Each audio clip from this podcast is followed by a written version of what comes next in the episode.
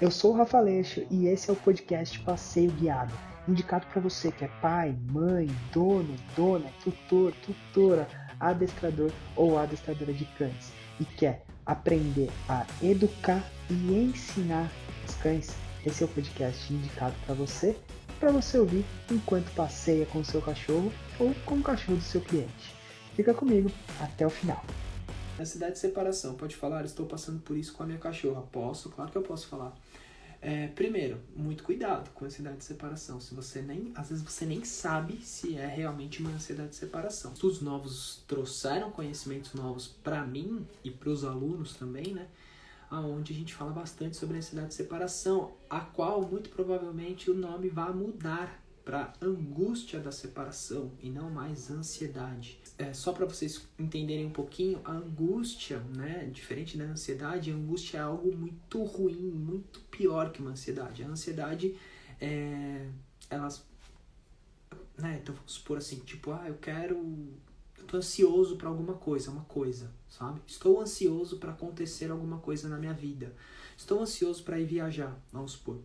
Estou angustiado para ir viajar. Entende o quanto a angústia é mais pesado e hoje, muito provavelmente, a maioria dos cães é muito mais angustiado do que ansioso. Eu recebi uma mensagem hoje de um, um seguidor falando: Ah, Rafa, meu cachorro fica muito ansioso para sair de casa. Aí eu fiz uma pergunta, devolvi a pergunta dele com outra pergunta. Seu cachorro ele fica ansioso ansioso para sair de casa, e aí você tem que entender que ansiedade é ruim. Ele, se, ele, se ele está ansioso, ele não quer sair de casa, ele não quer ir passear, ou ele fica estimulado a sair de casa. E aí ele me respondeu: ah, ele fica estimulado. Então seu cachorro não é ansioso, seu cachorro tem uma estimulação, ele foi estimulado a querer sair de casa. Então é por isso que ele fica, ele, então ele não fica ansioso, ele fica eufórico. E aí quando a gente pensa nesse termo, ah, qual a diferença? Cara, muda todos os passos. Um passo de ansiedade de separação ou de ansiedade porque vai acontecer alguma coisa é um tipo de tratamento de treinamento. Um passo de hiperestimulação é um, um, um, um treinamento e um tratamento completamente diferente. Então, o que eu apresento para vocês, o que eu trago para vocês é o seguinte: muito cuidado para saber se é ansiedade mesmo, se não é o hiperapego, tá? E o que, que é o hiperapego? O hiperapego é criado por nós. Nós criamos essa dependência do cachorro ficar extremamente dependente a gente. E a gente vai ter vários, vários tipos né, de angústia, de, de é, é, é síndrome de ansiedade de separação, né, SASA ou SASA. A gente vai ter vários tipos, né? A gente tem é, a gente tem um tipo o qual o cachorro não consegue ficar sozinho com ninguém. A gente tem um tipo o qual o cachorro é, não consegue ficar sozinho com ninguém, é óbvio, né, Rafa? Não consegue ficar sem o, sem o dono, tutor, pai e a mãe, né? Então, esse é um tipo. A gente tem o outro tipo de ansiedade de separação, angústia de separação, de SAS ali, o qual é, ele pode ser resolvido com o cachorro é, tendo uma companhia. Então, é muito difícil indicar uma companhia de um outro cão para uma família. Muito, muito, muito, muito. Eu geralmente falo, gente, vocês têm que ter um cachorro só. E eu tenho quatro. Eu tenho quatro. E eu me arrependo de ter quatro. Eu deveria ter um cachorro só e não quatro. Tá? Por quê? Porque o que eu dou para um, eu não consigo dar para os outros três. E eu me cobro muito por isso. Mas só depois de tanto tempo de estudo, tanto tempo de aprendizado que eu que essa ficha caiu na minha cabeça. Hoje os meus cães da Cristal têm seis, os meus outros três cães têm cinco.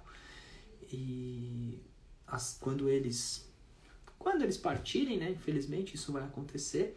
É, os meus próximos cães, e sim, eu vou ter próximos cães, serão filhos únicos. Né? Posso dizer isso aqui, eles serão filhos únicos. Não terei mais, acredito eu que eu não terei mais de um cachorro. Porque o que eu posso proporcionar para um, eu não consigo proporcionar para os outros três. Então, pensando nisso, eu terei um único cão.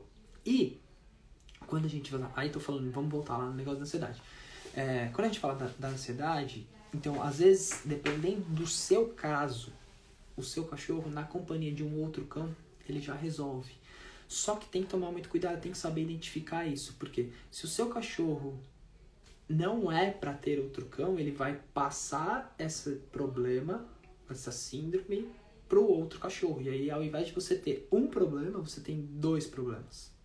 Na verdade, dois cães com um problema. Dois cães com o mesmo problema, tá? É, a gente tem um outro tipo, né, de sas, de sasa, que é, aqui é aquela que o cachorro se você colocar talvez uma diarista, uma empregada dentro da sua casa, você resolve o problema, o cachorro não fica, ele fica sozinho com outras pessoas. A gente tem aquele que o cachorro não fica sozinho de jeito nenhum, não fica sem você de jeito nenhum, tá? Então, quando as pessoas falam e vendem ansiedade de separação, né? Ah, tem um monte de coisa aí agora que tudo, tudo é ansiedade de separação, tudo é... Ah, é super fácil de, res, de resolver, você põe o, o, o, petisco com casco ali pro, pro cachorro, põe um Kong congelado, faz um passeio que aos poucos você vai resolvendo a ansiedade de separação. Oi? Meu Deus, falta estudo ali, viu? Falta muito estudo ali para quem fala isso. Põe um petisco ali, um casco congelado, faz um passeio que vai resolver. Gente, ansiedade de separação, angústia de separação é uma doença. Doença que afeta os hormônios do cachorro tá? Então, esse cachorro ele vai ter que fazer uma reposição hormonal se ele sim for diagnosticado. Então, não diagnostique o seu cachorro. Você não, as pessoas não têm capacidade de diagnosticar o próprio cão se tem ansiedade de separação ou não. Primeiro ponto, isso é muito importante. Então, é, precisa sim de exames, exames, exames, exames. Não é o, ah, o veterinário diagnosticou que tem. Não, eu quero ver o exame. É o exame que prova que tem ou que não tem, tá? Por quê? Existem diversos hormônios os quais eles sofrem alteração por causa da ansiedade de separação.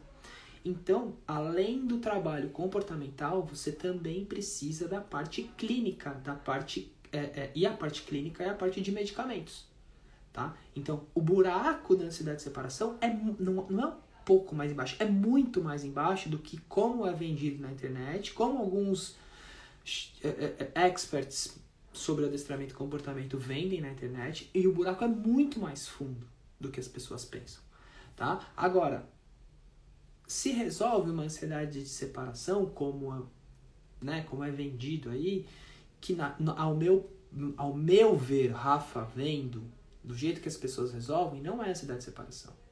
Não é, tá? É que o nome é ansiedade de separação, o nome que as pessoas colocam é ansiedade de separação, mas na verdade é um hiperapego. E, as, e aí, quando a gente tem um hiperapego, a gente vai trabalhar com contracondicionamento, a gente vai trabalhar com gasto de energia, a gente vai trabalhar assim com Kong congelado, a gente vai trabalhar com targets e assim sucessivamente. Aí sim a gente vai ter sim uma solução da parada. Agora, para outra outro se for mesmo um caso de ansiedade de separação, não é tão simples quanto parece. Você vai sim precisar de uma modelagem comportamental, mas você também vai precisar de um veterinário especializado ali para fazer exames para que você consiga resolver o seu problema e utilização de clínico também, tá bom? Uou, show de bola! Já que você chegou até aqui, muito feliz, então quer dizer que essa mensagem fez sentido para você. Agora, para você me mostrar que isso fez sentido para a gente continuar a produzir um conteúdo especial aqui para você, vou te pedir um favor agora dá um print aí na tela do seu celular se você está assistindo, posta lá no Instagram que você assistiu esse capítulo do podcast e não esquece de me marcar. vou repostar você e o principal, eu vou ter a certeza que eu preciso continuar a fazer isso aqui. Valeu? Tamo junto e a gente se vê no próximo episódio que tá vindo aí.